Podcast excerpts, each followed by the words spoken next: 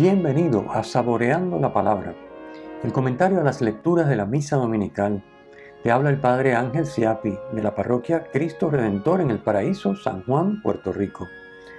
Recuerda que en la descripción están las citas bíblicas de las lecturas, el enlace al guion de la lección divina, el enlace a los apuntes del comentario y la dirección de la página web de la parroquia Cristo Redentor. En el nombre del Padre, del Hijo y del Espíritu Santo. Amén. Oh Dios, cuyo Hijo asciende hoy a los cielos en presencia de los apóstoles, concédenos, según su promesa, que permanezca siempre con nosotros en la tierra y que nosotros merezcamos vivir con Él en el cielo. Él que vive y reina contigo en la unidad del Espíritu Santo y es Dios, por los siglos de los siglos. Amén. Séptimo domingo de Pascua. Celebramos este domingo la solemnidad de la ascensión del Señor, según la liturgia del ciclo C. Vamos de inmediato a comentar las tres lecturas. Comenzamos con la primera. Hoy en la primera lectura leemos Hechos capítulo 1, versículos 1 al 11, el inicio del libro. El libro de los Hechos de los Apóstoles es el segundo libro que escribe San Lucas. El primero es su Evangelio, que narra la vida de Jesús desde el comienzo hasta el día en que fue llevado al cielo, como nos dice el propio texto. Teófilo, a quien está dedicado el libro, significa amigo de Dios. El Evangelio termina con la resurrección y allí las apariciones duran un día, puesto que Jesús asciende el mismo día de la resurrección como veremos en el Evangelio de hoy, que está tomado por ser ciclo C, está tomado de San Lucas. Sin embargo, en los hechos, las apariciones del resucitado duran 40 días. Estas apariciones son la prueba de que Jesús ha resucitado y está vivo. Realmente no hay contradicción porque no es un libro que pretende narrar una cronología día a día, minuto a minuto, ni está hablando tampoco de información, eh, vamos a decir, de una bitácora, una crónica, sino que está utilizando una simbología que era muy común en los judíos. El número 40 en la Biblia significa una duración suficiente para alcanzar el fin deseado. Recordemos los 40 años de travesía por el desierto hasta la tierra prometida, los 40 días de ayuno, de Jesús antes de su misión, eh, de iniciar su misión pública, su vida pública. En fin, el número 40, repito, significa en la Biblia una duración suficiente para alcanzar el fin deseado. En este caso, ¿cuál es el fin deseado? Que el resucitado se aparezca a los once y a los otros discípulos, de modo que puedan ser testigos de esta verdad en la que se apoya nuestra fe. La fe no sería razonable para ninguno de nosotros si no tuviéramos evidencia de que Cristo está vivo. Sería probablemente un invento. ¿Por qué no es un invento? Porque sabemos que está vivo porque hay testigos, testigos que estuvieron con el resucitado y testigos que dieron su vida por defender esa verdad. Y no uno ni dos, sino decenas. Entonces, y a lo largo de los siglos, millones de personas, ¿verdad? En dos mil años de vida y historia de la iglesia. Así que sabemos que Cristo está resucitado vivo. Nos dice en su catequesis del 12 de abril del 89 el Papa San Juan Pablo II. Sin duda, el tiempo de Jesús resucitado pertenece a un orden de medida distinto del nuestro. El resucitado está ya en el ahora eterno con A mayúscula que no conoce sucesiones ni variaciones. Pero, en cuanto que actúa todavía en el mundo, instruye a los apóstoles, pone en marcha la iglesia. El ahora trascendente se introduce en el tiempo del mundo humano, adaptándose una vez más por amor.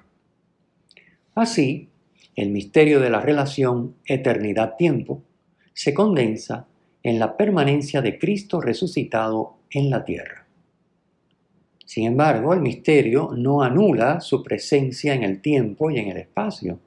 Antes bien, ennoblece y eleva al nivel de los valores eternos lo que Él hace, dice, toca, instituye, dispone. En una palabra, la iglesia. Por esto de nuevo decimos, creo, pero sin evadir la realidad de la que Lucas nos ha hablado. Ciertamente, cuando Cristo subió al cielo, esta coexistencia e intersección entre el ahora eterno y el tiempo terreno se disuelve y queda el tiempo de la iglesia peregrina en la historia. La presencia de Cristo es ahora invisible y supratemporal, como la acción del Espíritu Santo que actúa en los corazones. Cierro la cita.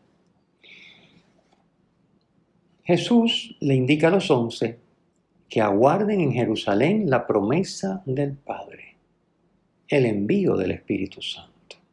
¿Por qué en Jerusalén? Lo veremos enseguida cuando comentemos el Evangelio. Ellos preguntan por la restauración del reino de Israel. Recuerden que según la visión judía, el Mesías iba a devolver la soberanía y el esplendor al pueblo elegido, al pueblo de Dios. Por lo tanto, ellos piensan, bueno, ahora que Él nos trae hasta aquí, que ya está resucitado, pues ahora es que el Mesías va a llevar a cabo este, esta, esta obra mesiánica según la concepción de Mesías que ellos tenían. la respuesta de Jesús rectifica esa concepción. El proyecto de Dios no se dirige a un pueblo, sino al mundo entero. Y no es cuestión de devolver la soberanía y el esplendor al pueblo judío.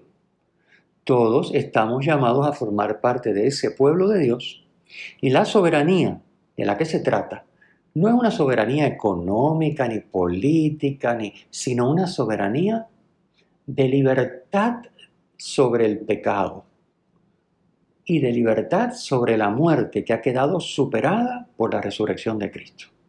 Es decir, hay un cambio que a ellos se les hacía difícil entender. También a nosotros a veces nos cuesta, ¿no? Todavía estamos dos mil años después y supuestamente viviendo la nueva alianza. Pero esta es la idea. No es un pueblo y no es una soberanía y esplendor del pueblo judío, sino se trata precisamente de todos los hombres de todos los tiempos. Están llamados a vivir en Dios y de esa manera quedar libres, poder ejercer su libertad. Esa es la libertad no es la soberanía de una libertad política sino o económica, sino es la soberanía de una libertad sobre el pecado y de una superación de la muerte, con la que obviamente está marcada la vida humana, pero al resucitar Cristo ya sabemos que nuestro destino no es la muerte, es la vida eterna, la resurrección, igual que con Cristo. Por eso la misión que Cristo le encomienda a los discípulos, a ellos y a nosotros, es ser testigos del resucitado hasta el confín de la tierra. De eso es que se trata, de atestiguar que Cristo está vivo, pero no de que está vivo, de que está actuante, actuando en nuestra vida, en nuestro entorno, en el mundo, obviamente si lo dejamos. Así que se trata de una relación personal, como hemos venido hablando estos últimos domingos, y de que esa relación personal le permita a Cristo entrar en nuestra vida vivir nosotros la comunión con Él y verlo actuar en nosotros y en nuestro entorno. Continúa esta catequesis del 12 de abril del 89 de San Juan Pablo II diciendo, fue elevado al cielo hasta que una nube se lo quitó de la vista. Cristo pasa al estado de glorificación en Dios. El primer significado de la ascensión es precisamente este, revelar que el resucitado ha entrado en la intimidad celestial de Dios. Lo prueba la nube, la famosa nube, signo bíblico de la presencia divina, como hemos explicado en otras ocasiones. Cristo desaparece de los ojos de sus discípulos entrando en la esfera trascendente de Dios invisible. Esto es lo que significa que la nube lo cubre o que él se, esconde, no se pierde, ¿no? Se, ya se deja de ver y es una nube, detrás de una nube es que se pierde, se, esconde a la vista de los discípulos.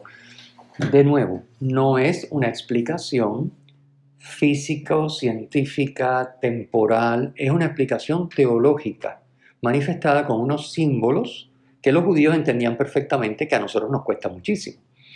Porque nosotros tendemos a pensar que una especie de hombre Superman que puede volar y que porque está resucitado, pues ahora Cristo hace lo que quiere y entre las cosas que hace, pues vuela y se va para el cielo. Pero obviamente Cristo no está en la estratosfera ni está en el espacio sideral. Así que esto es un mensaje en clave. ¿eh? A ver, entendamos esto bien.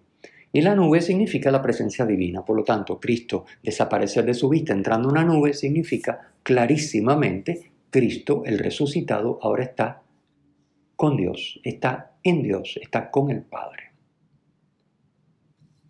Muy bien. Los ángeles indican que volverá como lo han visto marcharse, pero que mientras tanto no hay que quedarse mirando al cielo, por supuesto. No es cuestión de refugiarse en una vida espiritual que lo único que hace es rezar, pero que no mueve un dedo por nadie. No, no, no, es el tiempo de la misión. Así que sí, hay que orar, hay que estar con Cristo, hay que estar con el Padre, hay que abrirse en el silencio interior, hay que meditar y rumiar la palabra, como hemos dicho tantas veces, pero hay que actuar, hay que obrar la voluntad de Dios. Y esa voluntad de Dios se, la tenemos que llevar a cabo, que desarrollar en nuestra vida y en nuestro entorno. Esa es la misión. Y esa misión hace presente al resucitado en nuestra vida, en nuestras palabras, en nuestras acciones. Es el testimonio que tenemos que dar, con palabras, pero también con acciones, porque de nada vale decir Cristo ha resucitado, pero yo vivo como si no hubiera resucitado. Es decir, Cristo me invita y, me, y nos invita a todos a la vida eterna en cuerpo y alma al final de los tiempos, pero yo vivo como si mi meta fuera la muerte aquí en esta vida. Entonces, bueno, pues obviamente se contradice y eso no es evangelizar. Así que esto bien claro, estamos en el tiempo de la misión. Desde Pentecostés estamos en el tiempo de la iglesia que es tiempo de misión. Pero una misión que parte de una vida en comunión con el Señor Jesús. No se puede anunciar el Evangelio sin vivir la comunión con Él. Ya nos dijo Juan en Evangelios de domingos anteriores que hay que permanecer, esta es la palabra que utiliza San Juan en su Evangelio, permanecer en Cristo. ¿Qué quiere decir? Habitar en Cristo, vivir la comunión con Él, Cristo en nosotros y nosotros en Cristo. Y el modo de hacerlo ya sabemos cuál es, también nos lo dijo Cristo en el Evangelio de Juan, guardando su palabra. Como dice Guillén, ni quedarse mirando al cielo, ni olvidarse de mirar al cielo. Ese es el balance delicado y difícil que tenemos que llevar a cabo en nuestra vida. Pasemos a la segunda lectura. El poder de Dios resucitó y glorificó a Jesús. San Pablo nos dice que Dios nos llama a esperar que con ese mismo poder Dios obrará en favor de nosotros, resucitándonos y glorificando nuestros cuerpos mortales. Esta es una lectura importantísima porque no se trata de que Dios obró, el Padre obró en su Hijo Jesucristo, en su humanidad, resucitándola y elevándola a la gloria del cielo. No, eso estaría precioso, maravilloso y sería admirable, pero Dios nos ofrece eso mismo que ya inauguró en la humanidad de su Hijo Jesucristo. Cada domingo recitamos en el credo, creo en la resurrección de los muertos y la vida eterna. En la ascensión se manifiesta el grado de perfección a que Cristo llevará a los hombres y al mundo, que no es solamente librarnos del pecado, que ya que no es poca cosa, que ya sería, ¿eh? que no es solamente trascender la muerte y vivir eternamente, sino que es vivir eternamente con la vida de Dios, que llamamos vida eterna, porque Dios es eterno, pero con la vida divina, participando de la vida de Dios. Y no solamente eso, sino participando de la vida de Dios en cuerpo y alma. Porque los seres humanos no somos alma, ni somos cuerpo, somos cuerpo y alma. Y esa es la promesa, y esa es, por eso en Pascua nos alegramos, y por eso en Pascua y todos los domingos, que son pequeñas Pascuas, nos regocijamos y nos recordamos que esa es nuestra meta, para que no se nos ocurra ni nos ni vivamos un cristianismo eh, reducido, eh, limitado a que nuestra meta es portarnos bien y a fin de cuentas morirnos y que Dios de alguna manera nos trate bien y nos perdone los pecados. Bueno, pues si es que nos perdona los pecados, tan pronto nos confesamos o tan pronto recitamos el, acto de contrición, si es un pecado venial y estamos verdaderamente arrepentidos. De lo que se trata es de que no perdamos la ruta, hasta que Dios nos conceda, resucitados como Cristo en cuerpo y alma, gozar de la vida eterna, de la vida divina, Dios en nosotros y nosotros en la Trinidad. De eso es que se trata, mis hermanos, que no es poca cosa, es que Dios no se deja ganar, es decir, Él siempre lleva las cosas hasta el final, hasta lo máximo que se puede. Y no hay nada más, no, hay nada por encima de que Dios se nos done y nos permita vivir su vida. ¿Qué más nos puede dar Dios? No hay más nada. Si eso no nos entusiasma es que no conocemos a Dios. Si eso no nos entusiasma y nos, y nos, nos lleva a entregar lo que haga falta con tal de tener eso, quiere decir que no creemos, que al fin de cuentas no estamos convencidos de eso y no nos fiamos de lo que Cristo ha hecho, ni de lo que Cristo nos dice, ni de lo que la Iglesia, desde a partir de los apóstoles, testigos oculares de la resurrección hasta nuestros días, nos dice. Bien, Dios sienta a Cristo a su derecha en el cielo, por encima de todo nombre conocido en este mundo y en el mundo futuro, dice San Pablo. El nombre, recordemos, en la mentalidad semita, designa el ser y el obrar de la persona. Por tanto, decir que tiene un nombre por encima de todo nombre es lo mismo que decir que está sobre toda otra persona o criatura. Eso es lo que ha hecho el Padre con su Hijo Jesucristo. Lo ha colocado por encima, como tenía que ser, obviamente. La humanidad santísima de Cristo es la humanidad santísima de Dios, de la segunda persona hecha hombre. Sentarse a la derecha de Dios significa coparticipar en su poder real y en su dignidad divina. Lo había predicho Jesús. En Marcos 14, 62 dijo, veréis al Hijo del Hombre sentado a la diestra del poder y venir entre las nubes del cielo. Esto nos ha dicho, esto es parte de la catequesis que, hemos, que utilizado como fuente para este comentario. Recuerden la catequesis, la pueden buscar y leer en su totalidad de San Juan Pablo II del 12 de abril de 1989. Cristo es cabeza de la iglesia, que es su cuerpo, plenitud del que lo llena todo en todos, nos dice el texto. Como cabeza de un cuerpo, Cristo le da vida y unidad a los demás miembros, pues así es Cristo con la iglesia. La iglesia es la plenitud de Cristo, no porque le dé algo que le falta a Cristo, sino porque Cristo el Señor es quien le da plenitud a la iglesia. Es decir, Cristo trasciende sus límites de su divinidad, diríamos, y de su humanidad, y ahora el Cristo total es cabeza y miembros. En ese sentido es plenitud. Y Cristo lo llena todo en todos. Ese es el plan de Dios. Obviamente si tú y yo lo dejamos. Si nos queremos excluir de ese llenarlo todo en todos, pues no estaremos incluidos. Todo depende de cómo utilicemos nuestra libertad. Dios ejerce su poder mediante el amor. Ha manifestado ese amor en Jesucristo. A partir de su ascensión, Cristo quiere manifestar al mundo este poder del amor por medio de la iglesia que es su cuerpo. Pasemos al Evangelio, que es la tercera y última lectura de este domingo. La evangelización tenía que comenzar por Jerusalén. Hablamos de esto al comentar la primera lectura. ¿Por qué tenía que comenzar por Jerusalén, la ciudad santa? Pues porque allí es donde acontece el éxodo de Jesús. ¿Cuál es el éxodo de Jesús? Su regreso al Padre su salida del mundo y su regreso al Padre. Viene del Padre y regresa al Padre. Y allí, en Jerusalén, donde Jesús vive su éxodo, comienza la misión del Espíritu Santo en la iglesia.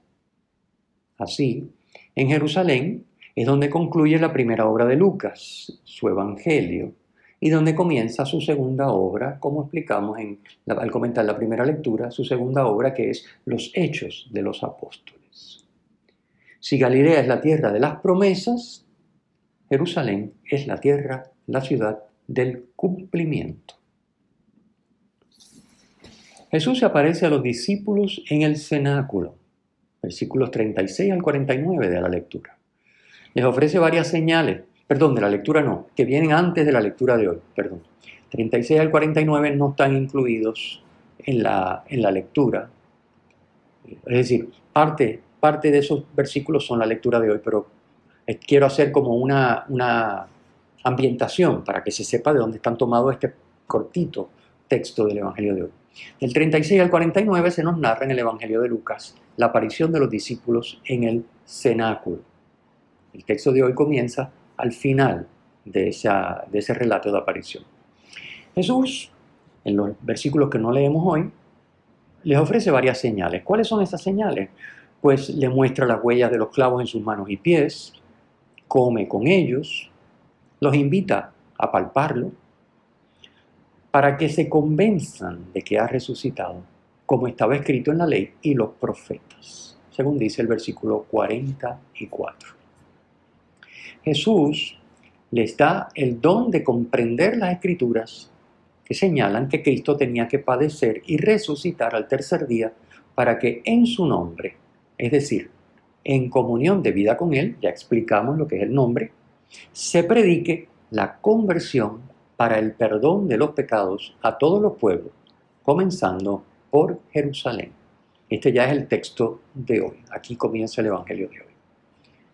Es decir, en su nombre, es decir, en la comunión de vida con Él, se habrá de predicar a todos los pueblos hasta el final de los tiempos, comenzando por Jerusalén, y ya explicamos por qué comenzamos por Jerusalén, se ha de, predicar la conversión para perdón de los pecados, de modo que todo ser humano tenga el camino, la vía franca, el camino libre para acceder a esa comunión con Dios. Esta experiencia del cenáculo constituye a los discípulos, a los apóstoles, testigos de la resurrección. Porque, como dijimos al comentar la primera lectura, la fe no sería razonable sin evidencia de que Cristo está vivo. Cristo además promete enviarles el Espíritu Santo, que en el versículo 49 se menciona como la promesa de mi Padre. Esto será lo que celebremos el próximo domingo, en Pentecostés. Ellos deben aguardar ese momento en Jerusalén, para que, dice el texto en el versículo 49, para que os revistáis de la fuerza que viene de lo alto. Y esto hará posible, con el Espíritu Santo, que comience desde allí, desde Jerusalén, la misión y el tiempo de la iglesia que durará hasta el fin de los tiempos, hasta la segunda venida de Cristo, que es lo que conocemos técnicamente como la parusía. Antes de ascender, Jesús, como sumo sacerdote, bendice a sus fieles que Jesús ascienda al cielo significa que su naturaleza humana, su humanidad, participa de la gloria de su naturaleza divina, que es la misma gloria del Padre. Esto que hoy celebramos, es bueno anotar esto, esto que hoy estamos celebrando, la ascensión, ocurrió en la resurrección. ¿Por qué? Porque en la resurrección en un solo momento, Cristo resucita y su humanidad trasciende tiempo y espacio y comienza un nuevo modo de existir, una nueva existencia en la gloria de la Trinidad. Obviamente, para propósitos de ir explicando y celebrando poquito a poco las cosas, porque somos humanos y somos limitados, y no conviene en un solo domingo celebrarlo todo, porque nos quedaríamos en el aire. Si dividiendo esto en pedacitos y celebrando durante ocho domingos la Pascua, el séptimo celebrando la ascensión y el octavo Pentecostés, con todo eso todavía hay muchas lagunas y muchas cosas que no se entienden o que no se acaban de, vivir bien, pues imagínense, si con el día de Pascua ya celebramos todo, pero la realidad es que el día de la resurrección ya Cristo entra en la gloria de la Trinidad. O sea, Cristo asciende. Por eso ustedes ven, como dije al comienzo, que la primera lectura, que el, perdón, que el Evangelio de Lucas como eh, mencioné en la primera lectura, al comentar Hechos 1, eh, 1 al 11, en la primera lectura de hoy, al comentar esa lectura, les dije que en el Evangelio de Lucas, Cristo asciende el día de la resurrección. Sin embargo, en Hechos, Cristo asciende a los 40 días. Y no hay contradicción. El tema es que a los 40 días da tiempo de que haya una serie de apariciones y de relatos que no podían darse si no, se, no transcurren esos 40 días, además de la simbología del número 40 que ya la expliqué. Pero recordemos que esta ascensión, que se muestra visiblemente con Cristo que sube y se pierde detrás de las nubes, y ya explicamos la simbología de ese mensaje como un mensaje en clave que el judío entendía perfectamente y que a nosotros pues hay que explicarlo porque si no no sabemos lo que está pasando. Eso que hoy celebramos ocurrió en el momento en que la humanidad de Cristo resucitó y trascendió tiempo y espacio para existir en la gloria de la Trinidad. Y desde ese momento esa humanidad, no su divinidad por supuesto, porque les dio, su humanidad participa del mismo poder y dignidad de la Trinidad. Desde ese momento también, al, participar la naturaleza humana de Jesús del poder, dignidad y gloria de Dios, también nuestra naturaleza humana, que es la misma naturaleza humana de Jesús, Él es tan humano como nosotros, participa de la gloria de la divinidad. Es decir, hay un humano en la Trinidad, que es el Hijo hecho hombre, muerto y resucitado y glorificado. Esa es nuestra vocación participar como seres humanos en cuerpo y alma de la vida de Dios. Nada más y nada menos. Hermanos, que nos aproveche bien estas lecturas para meditar la grandeza de nuestra vocación cristiana. Darle gracias al Señor y rectificar en nuestra vida todo lo que pueda haber que nos esté desviando de esta meta a la que Dios nos invita y en la que se empeña con todo lo que tiene, desde enviar a su Hijo y entregarlo por amor a nosotros en la cruz hasta resucitarlo y glorificarlo en la Trinidad. El Señor esté con ustedes y con tu espíritu. La bendición de Dios Todopoderoso, Padre, Hijo y Espíritu Santo, descienda sobre ustedes y les acompañe para siempre. Amén. Si te ha gustado, usa el enlace para compartirlo con tus amigos.